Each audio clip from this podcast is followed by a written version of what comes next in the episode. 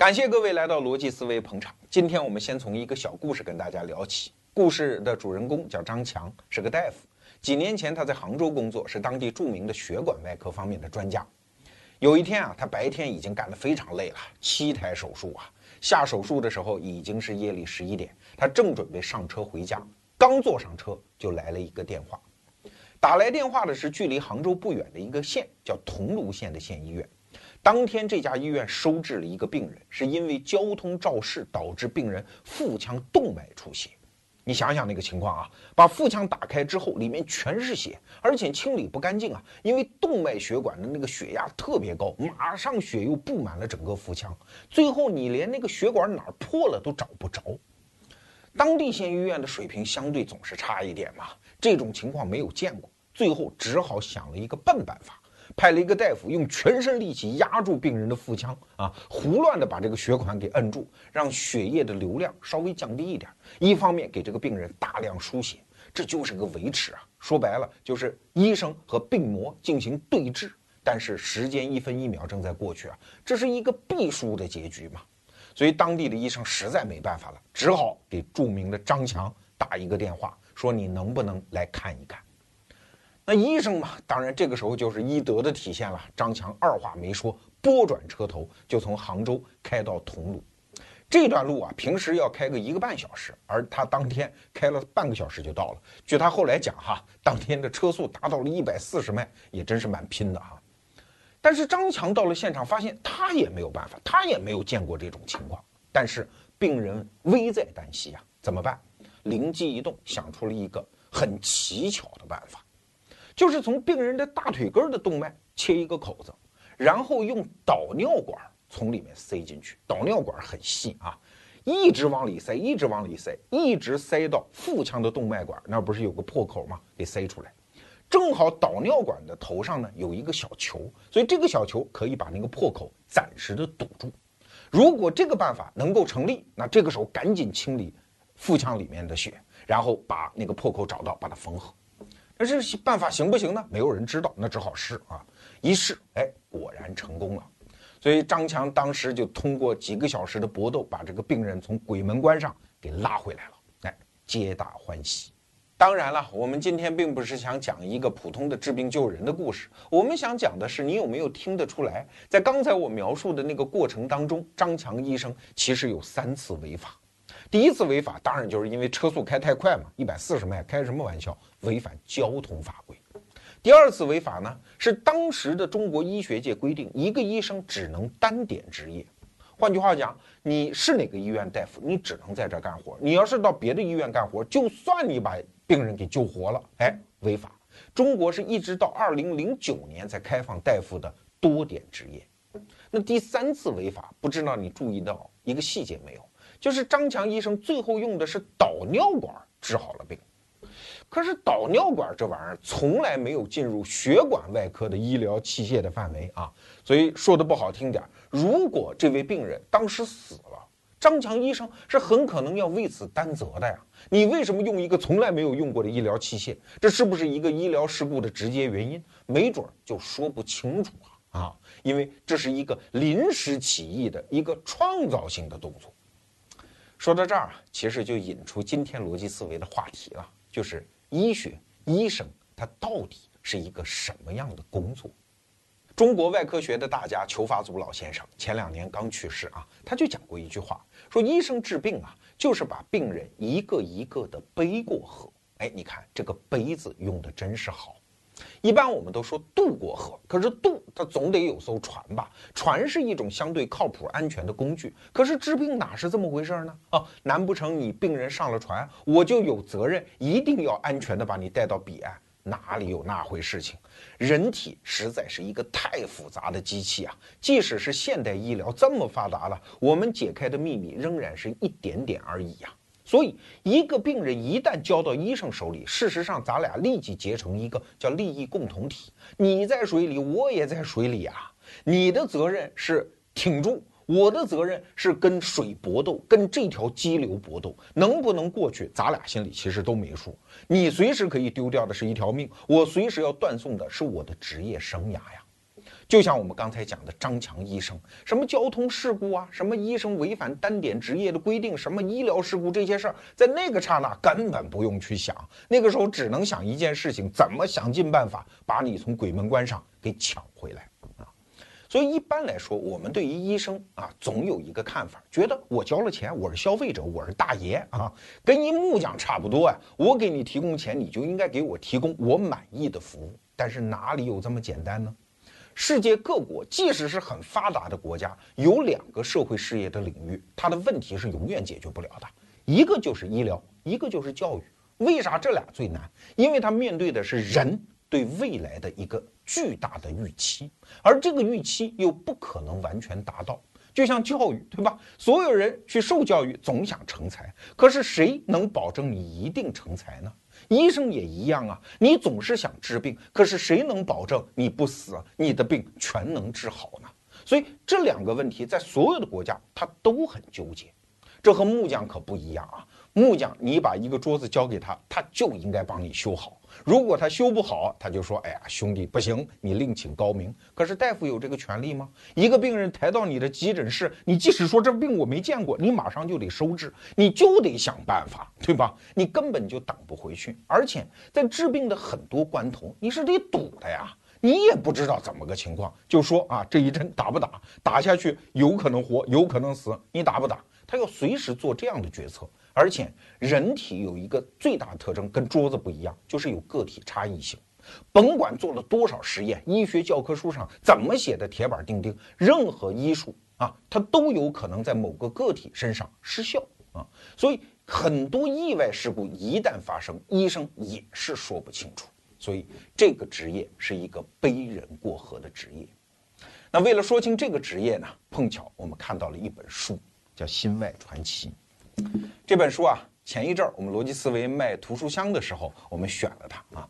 这本书的作者叫李清晨，他自己现在还是哈尔滨一家医院的心胸外科的大夫。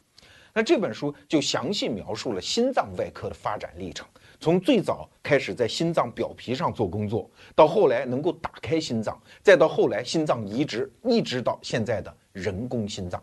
这个过程啊，真的像史诗一般，在这本书当中，故事写的也非常的好看。那为什么心脏值得这样写呢？因为它实在是人体上太独特的一个器官了。首先，它不停的在跳动；第二，你一旦要治愈它内部的病，你总得打开它呀。可是手术刀打开心脏之后，血流进，人马上就死。所以在医学史上，心脏一直是一个禁区啊。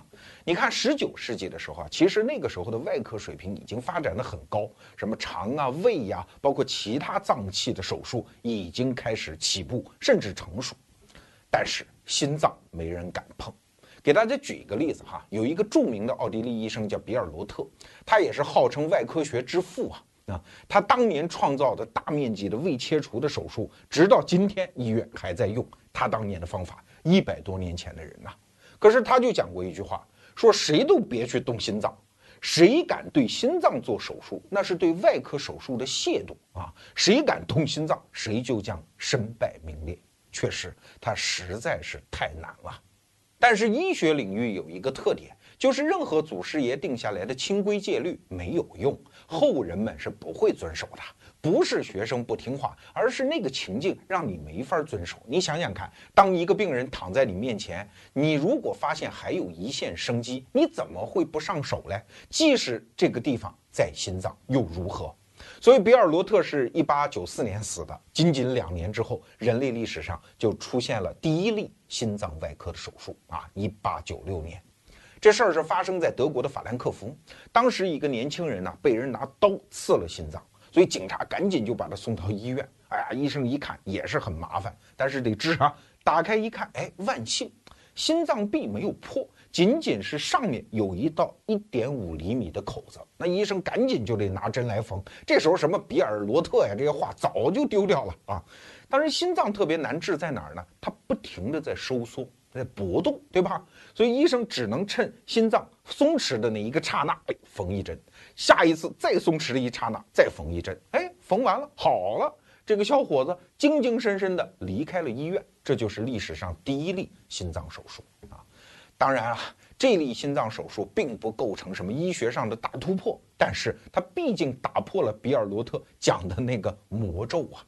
自此之后，随着人类医疗技术的缓慢进步，像什么抗感染呐、输血啊这些技术渐渐成熟起来了，人们对于心脏外壁损伤的手术再也不发怵了。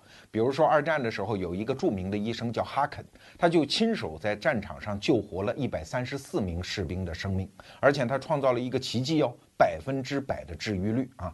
虽然心脏的外壁被炮弹的弹片击中，只要心脏没有破开，哈肯医生就能救你一命。但是不管怎么讲，这个时候所有的心脏手术都是围绕着心脏的外壁。如果里面出现病变或者损伤，怎么办呢？仍然是束手无策。那第一次突破发生在什么时候？其实也在二战期间。据《心外传奇》这本书介绍，是在一九四四年的美国。那这次突破的突破口是在一种病上。叫法洛四联症啊，这是一个学名了。一般来说，称之为叫蓝婴病，就是蓝色的婴儿。那婴儿为什么会变成蓝色呢？因为缺氧嘛。那为啥缺氧呢？因为肺部供氧，而到肺部的血液量不足，就容易缺氧嘛。婴儿的浑身皮肤变得青紫。那为什么供血不足呢？当然就是因为心脏内部有损伤啊。而且这是一种先天性的心脏病啊，即使到现在，这种心脏病的发病率其实很高，是千分之七，就是新生下来的婴儿一千个人当中有七个是这种病。那这种病其实后患也很严重，有百分之十三的婴儿根本就活不过一岁。那如果长大之后呢，他的很多生活质量也受这种病的折磨而受到影响。现在在中国的农村呢，这种病仍然是婴儿死亡率第一的病。那这种病原来是没得治的嘛，因为心脏打不开，更何况是婴儿那么小的心脏，怎么能够打开治疗嘞？但是有一个大夫在一九三八年的时候就在想办法，而且这是一个美国的女大夫，叫塔西格。啊，她想的办法其实也很简单，并不需要打开心脏，而是在心脏的血管和肺部的血管之间架一个通道。让流向肺部的血液更加丰富啊，所以这是要叫姑息疗法，就是我不解决病根儿，但是我缓解病情。直到今天，我们的医院里还在为先天性心脏病的婴儿做这种手术，它的正式名称呢叫 BT 分流。刚才我们讲到的那个女医生塔西格，她姓名的第一个字母 T 就在这个名称当中。但是你注意到没有啊？她仍然是排第二位的哟，前面还有一个字母 B。这个人是谁呢？他叫布莱洛克。这个人是美国当时霍普金斯大学医院的外科主任。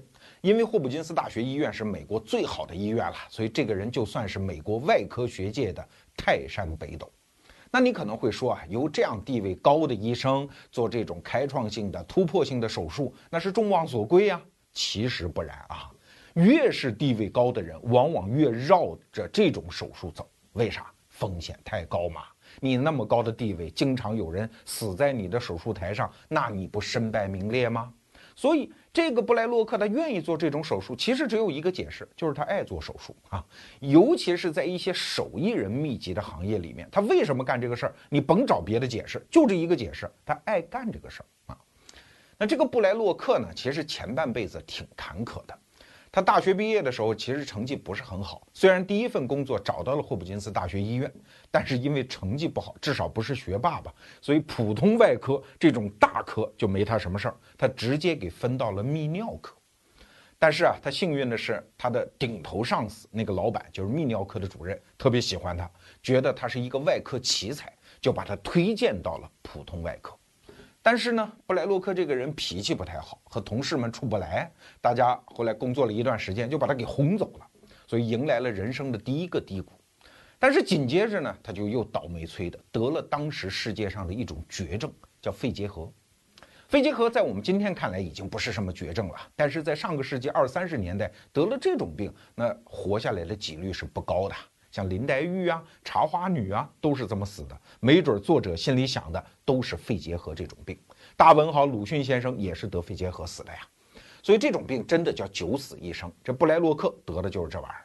他在疗养的时候就天天在那想啊，如果放我一条生路啊，我要是能活下来，我一定要做一番大事业。哎，后来赶巧，这九死一生的一生的小概率事件，真的就落到他的头上了，没死，而且后来还康复了。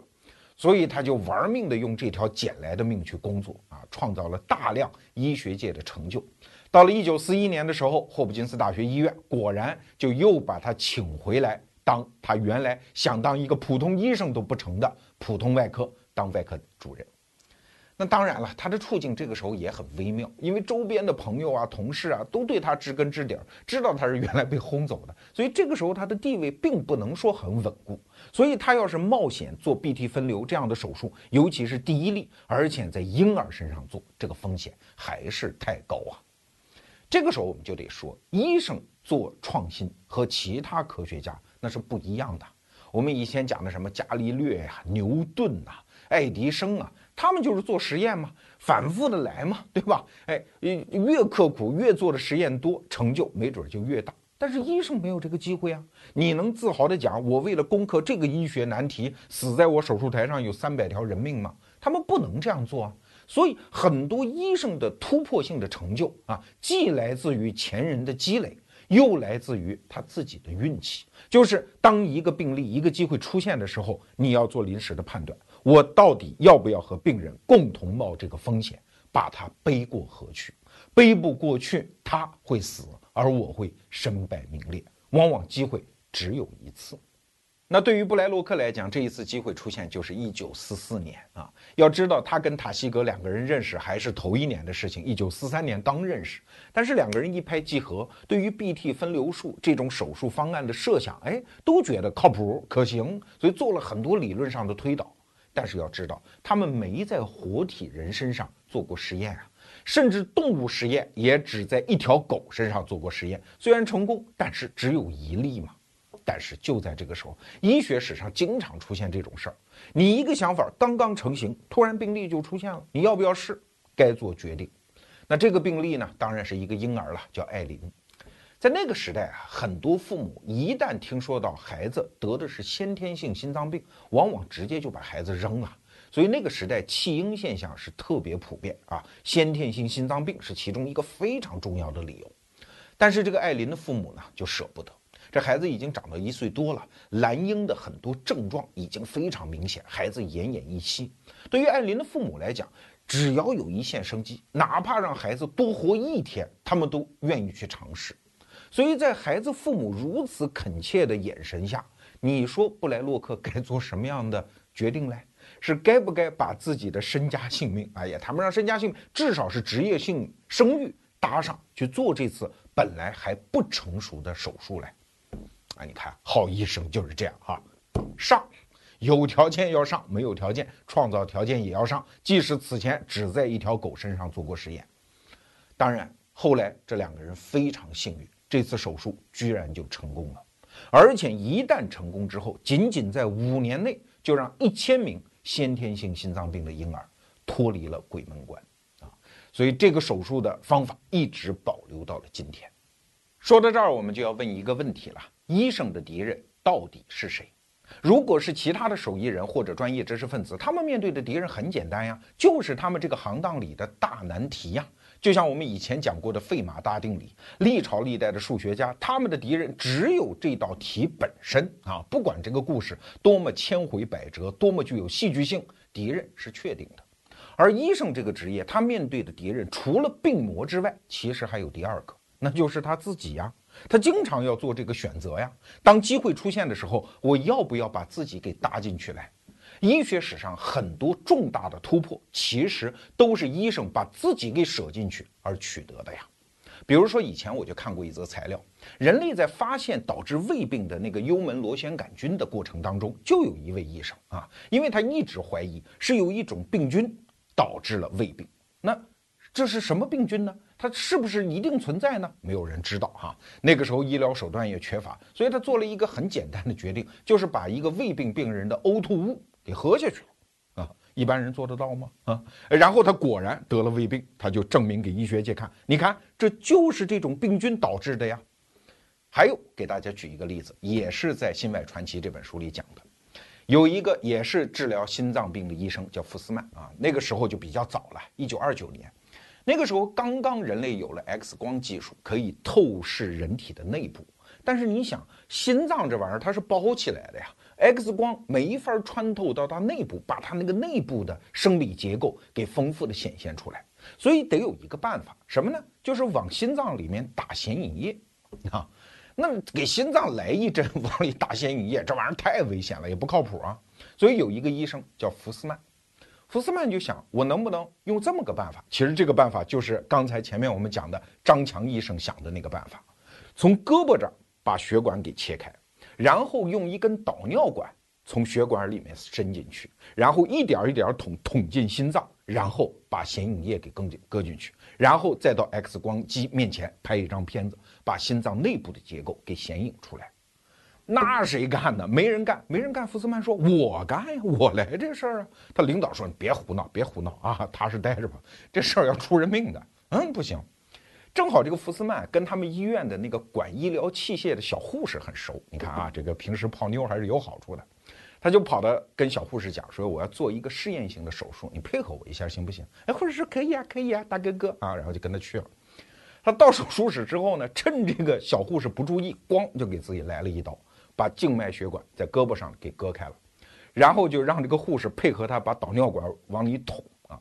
这小护士当时就给吓哭了啊，但是因为关系好嘛，然后就一边哭一边配合着他往里捅。先在这个手术室里往里捅了大概三十厘米，然后又扶着他走下楼，因为那个医院的 X 光室在一楼，到了一楼，然后去拍了一张 X 光片。最后又往里捅了三十五公分啊，最后是达到六十五公分。最后捅进去，把显影液打进去，然后拍了人类历史上第一张心脏内部的结构的显影图。所以啊，你说我们能不尊敬医生吗？每一种突破在医学界都是他们这么玩命带来的呀。让我们接着聊医生的敌人这个话题。下面我们要讲的故事还是来自于《心外传奇》这本书哈。刚才我们讲的所有关于心脏外科的手术啊，其实都还围绕着心脏的外面兜圈圈，还没有人能够打开心脏。而医生是有这个冲动的，因为不能打开，不能直接看到它内部的结构缺损，很多病是没法治的。但是这方面的难度也实在太大了。从上个世纪的三十年代开始起步，五十年代二十年啊，才看到一线曙光。在这方面走得最远的呢，是一个加拿大的医生，叫比奇洛。他就提出来一个非常新鲜的想法，说我们能不能够先把人的体温给降下来，让血液循环变慢。这个时候，我们把流入和流出心脏的那几根血管给它掐死，再把心脏打开，利用这短短几分钟宝贵的时间，把它里面的东西修复，然后再缝合，然后再把血管放开，再启动血液循环。这个方法可不可行？那不管可不可行了，先拿条狗来试嘛。你看狗也挺倒霉的啊。哎，试了发现可行，居然搞完了之后，有百分之五十一的狗可以活下来。但是我们得说哈，这百分之五十一这数字啊，距离拿活人去做实验就差得太远了嘛。一个手术台上如果要死一半的人，谁还会上呢？对吧？还不如在家等死呢，没准自愈的这个可能性还要更高。所以比奇洛这个大夫就特别的郁闷。就不断的把自己所有的研发的资料啊，现阶段的进展的细节向医学界公开，以求助于同行。那个时候可没有什么现代化的投影仪啊、PPT 啊这些东西，他居然能够做到在自己手术的时候啊，呃，给狗做手术的时候啊，哎，给自己拍照片，然后把这些东西胶片用当时的幻灯机放出来给大家看，看到很多细节。所以这对医学界当然是一份宝贵的资料啊。很多医生从此有启发，然后就开始了在比奇洛的实验的基础上往前走。这就谈到一个美国医生叫刘易斯，他就干了这个事儿啊。后来他通过他自己的研发，把这个成功率提高到百分之九十。啊，你看这个数字就很漂亮了。所以到这个时候啊，事实上在人身上做这样的试验时机就已经成熟了。但是你看哈。医学永远不是医学内部的事情啊！比奇洛比较倒霉啊，他到最后也没能拿下医学史上的这一顶桂冠，作为第一个打开心脏做手术的大夫。那为啥呢？因为医学界有一个共识，就这个案例最好是一个小患者，一个小孩儿。但是比奇洛所生活的加拿大，整个社会氛围是比较保守的，尤其是涉及到小孩，大家就更加谨慎。而且比奇洛呢是在一家成人医院工作，他医院里没有小孩患者啊。虽然跟他的医院隔一条街就是一个儿童医院，但是虽然屡经说服啊，但是没有一个大夫愿意把自己的患者推荐到他这儿，也没有一个家长愿意让自己的孩子冒这份风险。所以，虽然整个条件、理论、实践全部都成熟了，但是比奇洛生就找不到第一个愿意接受手术的患者。而另外一个主人公，刚才我们讲的美国医生刘易斯，他的运气就比较好，因为美国的社会风气相对来说比较开放。当然了，还有另外一个因素了，美国的整个的人口基数要大得多啊，愿意尝试这种事情的人也多得多呀。啊，所以在一九五二年，刘易斯医生。第一次拿到了一个患者，这是一个五岁的女孩，叫杰奎琳啊。果然就用这套方法，杰奎琳被治好了，而且治好之后活蹦乱跳啊。后来长大还生了俩孩子，后来这个杰奎琳还当了木匠。你想想看，那也是体力劳动者啊，说明这个心脏的治好的还真是比较完善啊。所以这个比奇洛和这个顶桂冠失之交臂。当然后来了，在医学界还出现了这样的一八卦哈。刘易斯说啊，我是破冰者。比奇洛隔着远远的说他无耻、不要脸等等啊。这是一个行业内部的一个争议。但是从这个过程当中，我不知道你看出了什么，就是当一个医生他所身处的社会环境，当他的病人不愿意跟他配合的时候，他纵有一身本事也是没有用的呀。那下一个问题又来了。我们能不能够把心脏打开的时间再延长一点呢？因为刚才讲的那个案例，小女孩杰奎琳，她的心脏只被打开了五分钟，因为她的心脏的破损比较小，所以稍微缝两针就马上可以缝合了。但是如果是比较严重的心脏缺损，就需要比如说一到两个小时的时间，那刚才那套方法就肯定没法用了。所以带着这个难题，刘易斯医生就接着往前探索。但是很可惜呀，医学就是这样，一个将军打赢了一场战斗，你未必能够打赢第二场啊。刘易斯医生在后来的探索当中连续失败，居然有两个孩子死在了他的手术台上。你不要以为病人死在医生眼里，反正看惯了哈，不在乎，那怎么可能？更何况是两个孩子，所以给刘易斯医生带来的精神打击就特别沉重，他坚决不干了，就从这条探索的路上。给撤回来了。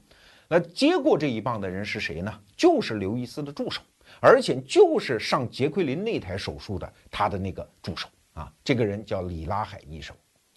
李拉海提出了一个全新的思路，说我们能不能够让另外一个人同时跟我的病人上手术台来？因为心脏不就是个水泵吗？它就起到一个泵血的作用吗？既然我们要把这一台水泵给停下来，我们能不能接一台过来？啊，这个想法确实也很奇幻呐。如果两个人上手术台，把这个人的心脏先停下来，把他的整个的血液循环的机制啊接到另外一个人的心脏上去，然后停一会儿，停住啊，这边赶紧做手术，获得一到两个小时的时间。你这个想是可以想，但是这马上就牵扯到伦理问题了。当时不管是医学界还是新闻界。都有人反对啊！大家说，难道你要创造人类历史上第一例死亡率百分之二百的手术吗？因为很可能另外一个人也会出现生命危险啊！但是不管怎么样，医生的运气还是要看患者的配合啊！这个时候就真出现了这样的一个病例，是美国的一对夫妇的孩子，这对夫妇叫格利登。这两口子也真是倒霉啊，生了俩孩子，第一个孩子就因为心脏病死了，第二个孩子紧接着又诊断出一模一样的心脏病，所以这对夫妇玩了命也得把这孩子给保住，实在是受不了了。他们就打听到李拉海医生有办法，只不过格利登先生需要冒一点风险，陪着孩子同时上手术台，那还有啥可说的呢？保护自己的孩子吗？所以就答应了这个安排。今天我们讲的所有的故事，不见得都是喜剧哈。这个案例它就是一个悲剧，最后这个孩子虽然下了手术台，但是紧接着就身体迅速的恶化，很快死了。格列登夫妇当然是悲痛欲绝了，但是李拉海医生不服啊，说在手术台上好好的呀，很成功啊，为什么术后马上各种并发症就死了嘞？然后就跟这一对夫妇来商量，说能不能把你孩子的尸体献出来供我们解剖，我们来看看。到底是怎么回事？你看，这个时候患者的配合，即使不是自己啊，为其他患者贡献自己的身体，也变成了一件非常重要的事情。格里登夫妇就接受了。打开小格里登的尸体一看，哦，原来不是手术的原因，是因为术后引发了肺部的感染，导致小格里登的死亡。那就说明这个手术的设想本身是成功的呀。所以李拉海医生就有勇气接着往下探索。在后来，他做了四十五例这样的手术啊，其中四十四例都是父母陪孩子上手术台，只有一例例外，是一个志愿者，一个小伙子来充当这个临时的心脏。但是啊，李拉海医生也比较倒霉，他虽然做出了这么成功的试验，但是这个手术没有被留下来，为啥？因为人工心肺机被发明了。这是另外一个故事了啊！它的主人公叫吉本，也是通过非常艰难的一个过程开发了人工心肺机。现在我们大医院心胸外科的手术室里，这是最重要的手术器械。它起到的作用其实就是一个人工心脏的作用啊，临时的把血液循环接到那个机器上，让医生有时间修复患者的心脏。所以李拉海医生虽然。做出了如此巨大的贡献，但是他的贡献时间实在是太短了。在《心外传奇》这本书里，对于吉本医生发明人工心肺机的过程有着清晰的描述，在这儿我们就不多说了哈。那接下来，心脏外科的一个里程碑就是心脏移植。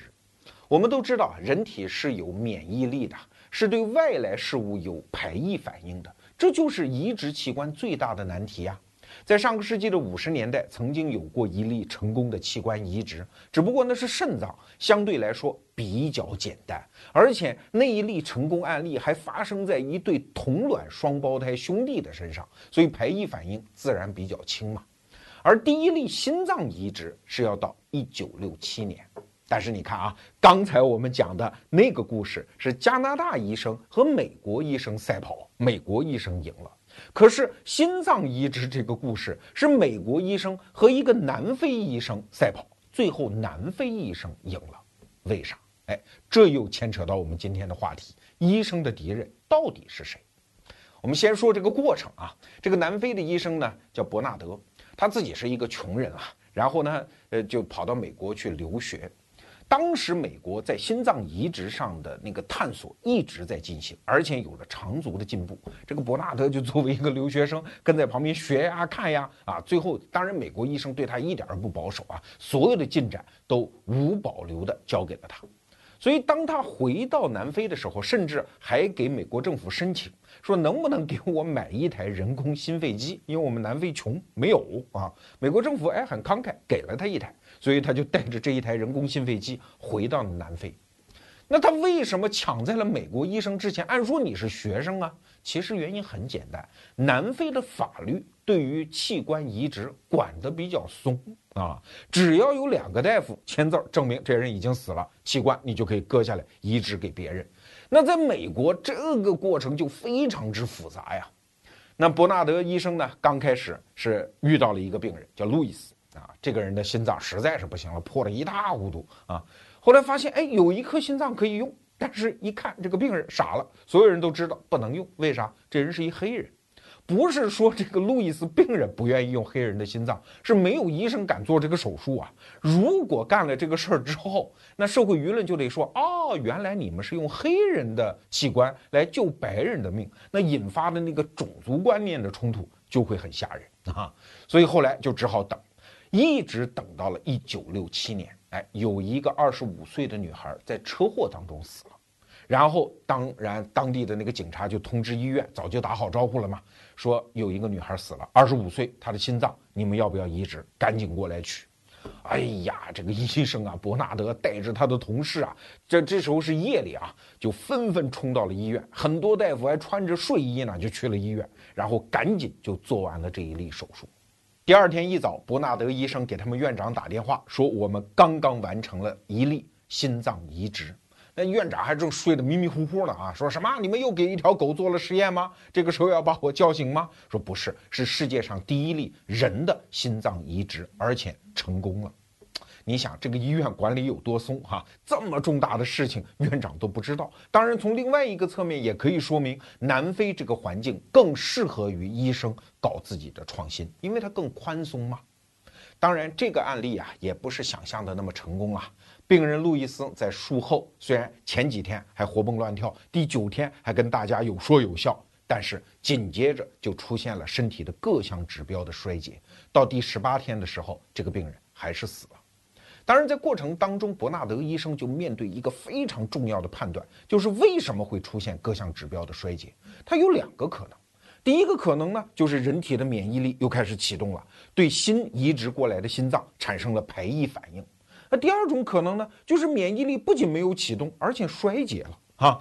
外界的病毒侵袭了病人的身体，到底是哪种可能？那就决定了治疗方案不一样哦，到底是提高他的免疫力，还是抑制他的免疫力呢？这个时候医生没有别的办法，你只有赌啊！伯纳德医生就赌了，赌免疫力提升了，结果这赌错了这个方向啊！最后当路易斯死了之后，大家解剖他的身体一看，哦，原来是全身被外来的病菌感染了，这说明是免疫力下降了，这就是医学的难处。即使你获得了那么大的成功，但是随后的一次错误判断就可能让你前功尽弃啊！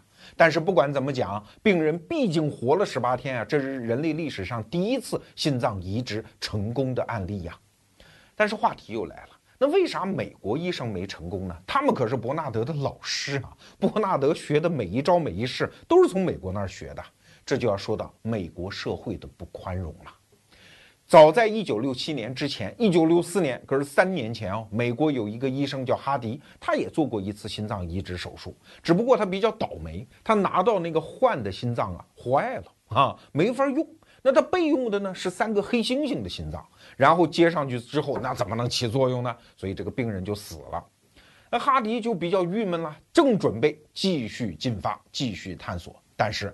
社会舆论就来了，说器官怎么能移植呢？尤其在美国，那个宗教氛围也比较浓厚啊。很多人就说人是上帝创造的，你这要干什么？难道你要造人吗？你要当上帝吗？甚至有的人在哈迪医生出去搞学术讲座的时候，直接跳到讲台上，就向他质疑一样，说你那一定是黑猩猩心脏吗？没准是黑人的吧？我怎么听说你是把黑猩猩和黑人关在一起，拿黑人的心脏来给人移植嘞？你看种族问题又进来了。那这医生就害怕了嘛，他就不敢大胆的往前探索了嘛，所以这稍一愣神儿的功夫，就让人家南非医生给超过去了。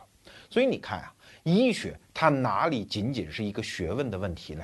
它其实是整个社会的问题，是整个社会环境的问题。如果病人不配合，如果社会环境不配合，那医学的突破是万万做不到的呀。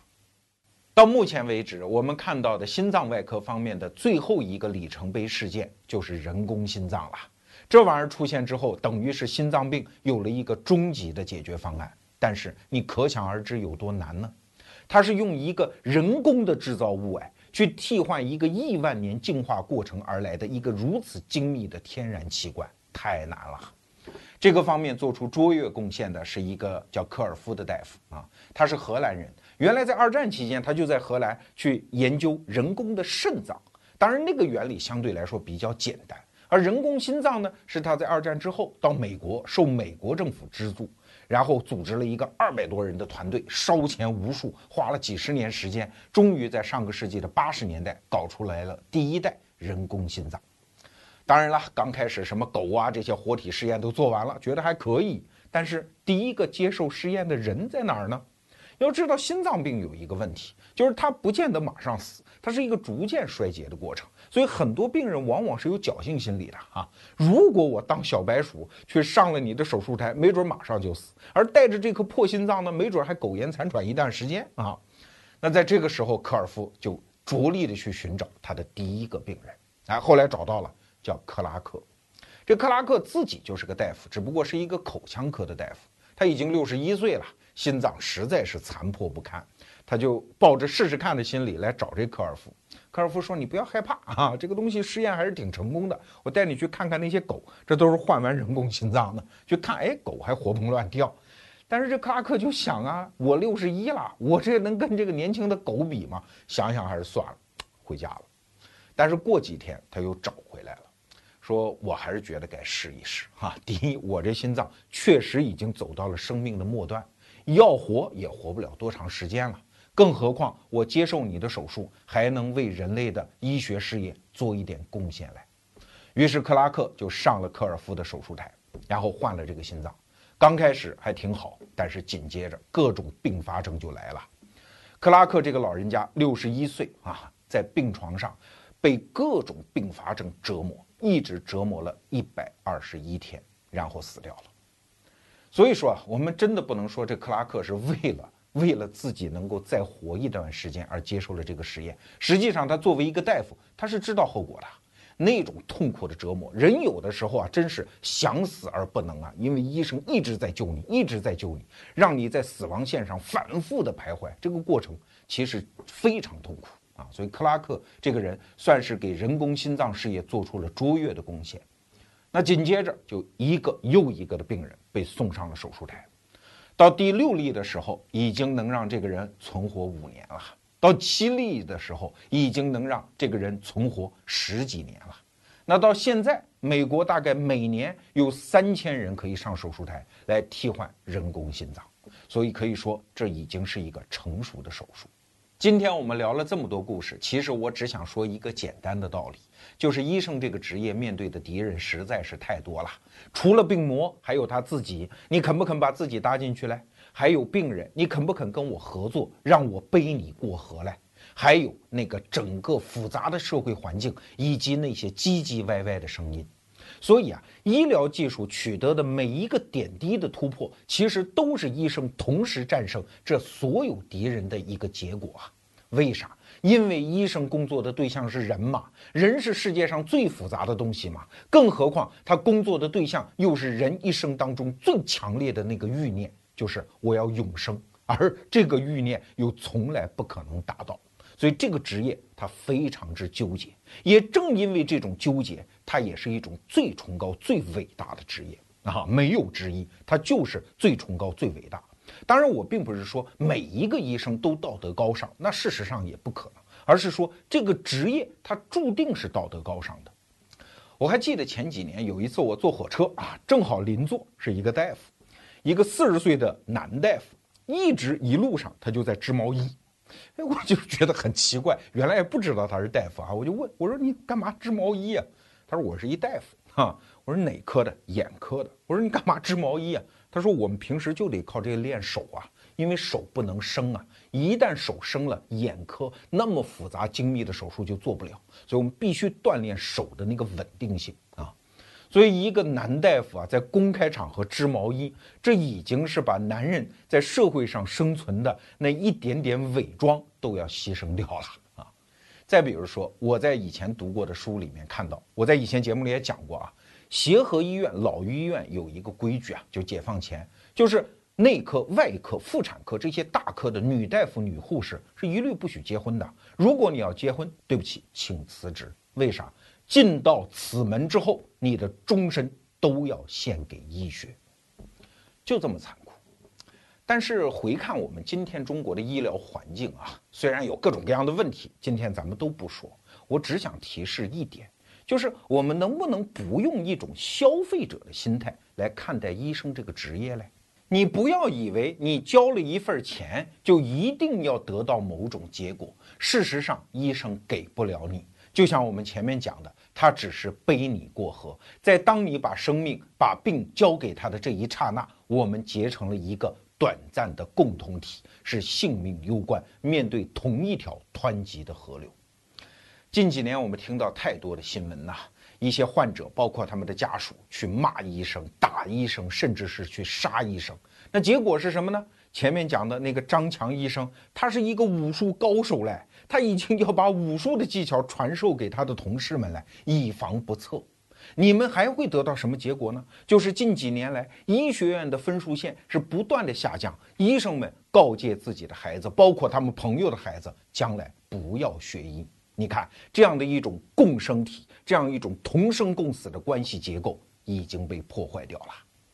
如果我们更深一步的讲，在过去的三十多年里，中国的市场经济不断在发育啊。与此同时呢，中国的消费者也变得越来越傲娇。当然，消费者是上帝，那些商人们也认。但问题是我们这种消费者的强势地位是不是稍稍有点过嘞？很多中国的消费者一旦到国外，马上就觉得不适应。就像我们经常听到的那种新闻呐，一些中国的乘客在国外航空公司的飞机上，因为跟空姐胡搅蛮缠，最后被请下飞机，甚至是被逮捕带下飞机啊。那为啥呢？就是因为我们在国内跟那些空姐闹惯了吗？我们觉得我们买了一张飞机票，你就应该答应我的予取予求，我就可以跟你胡搅蛮缠。要知道。市场经济固然我们要为顾客服务，要善体顾客之心，但是市场经济的底层是什么？是一种人和人之间的平等协作。每一次协作都是社会总体财富的增加，每一次对协作的破坏，最后伤害的都是我们自己以及我们孩子的未来。